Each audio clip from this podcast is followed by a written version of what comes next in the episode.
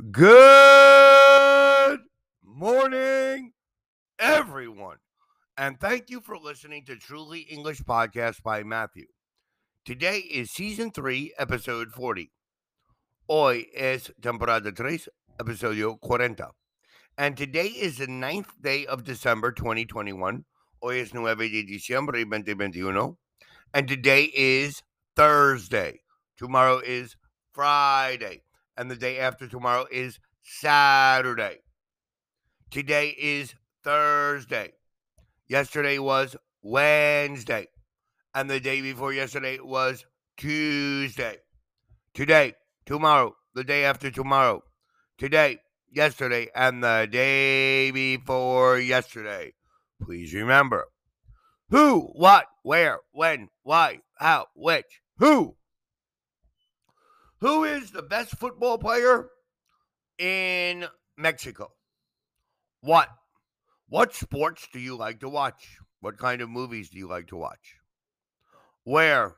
Where do you like to go on the weekends? Where do you normally go and eat dinner with your family?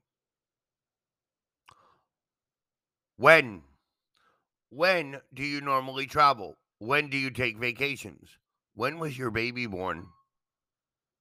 Why? Why are you going to work today?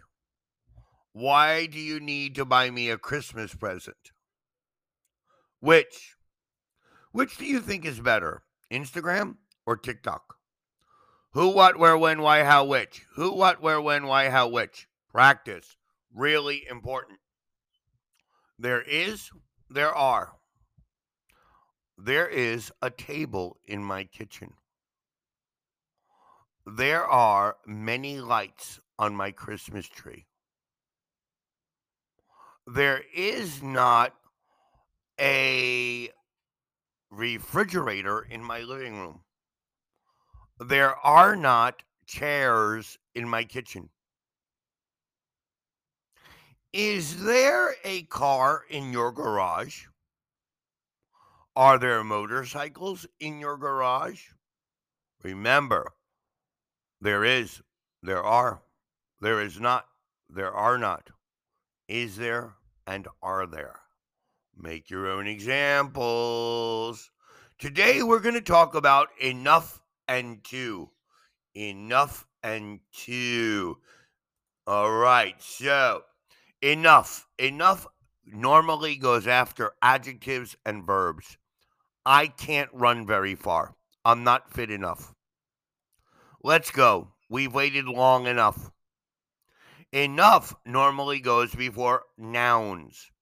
We have enough money. We don't need any more. There weren't enough chairs. Some of us had to sit on the floor. We also use enough alone without a noun or an adjective. We don't need more money. We have enough. Too, double zero, double O, and enough. Let us compare too and not enough. You never stop working. You work too hard, more than necessary. You're lazy. You don't work enough, less than necessary. Let us compare too much, too many, and enough.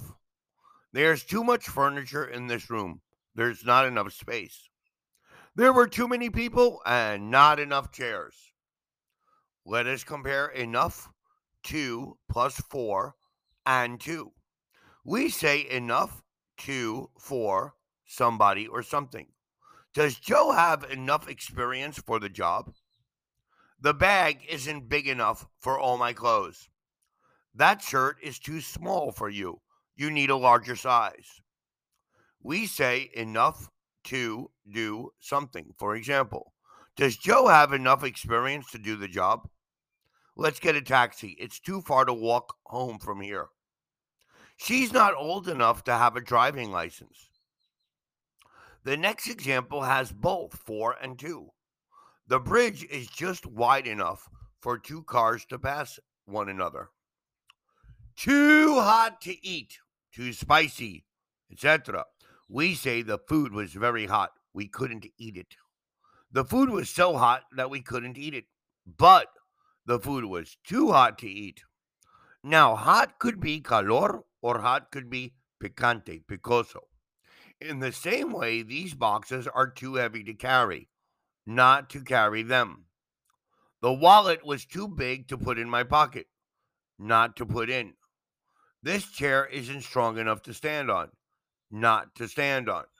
So please remember today you have to practice too and enough.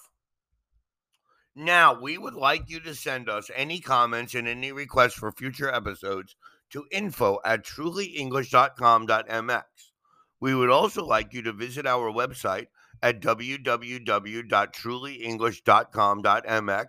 You can download material for free, listen to our podcast for free, and learn about us. You can also send us any comments and requests to Instagram, Facebook, Twitter, or of course here in Anchor Podcast under the name Truly English. We want to thank everyone for listening to our episode today and wish you all a happy and healthy Thursday. Please remember to listen to our next episode tomorrow and Friday. Peace and love to everyone. Goodbye.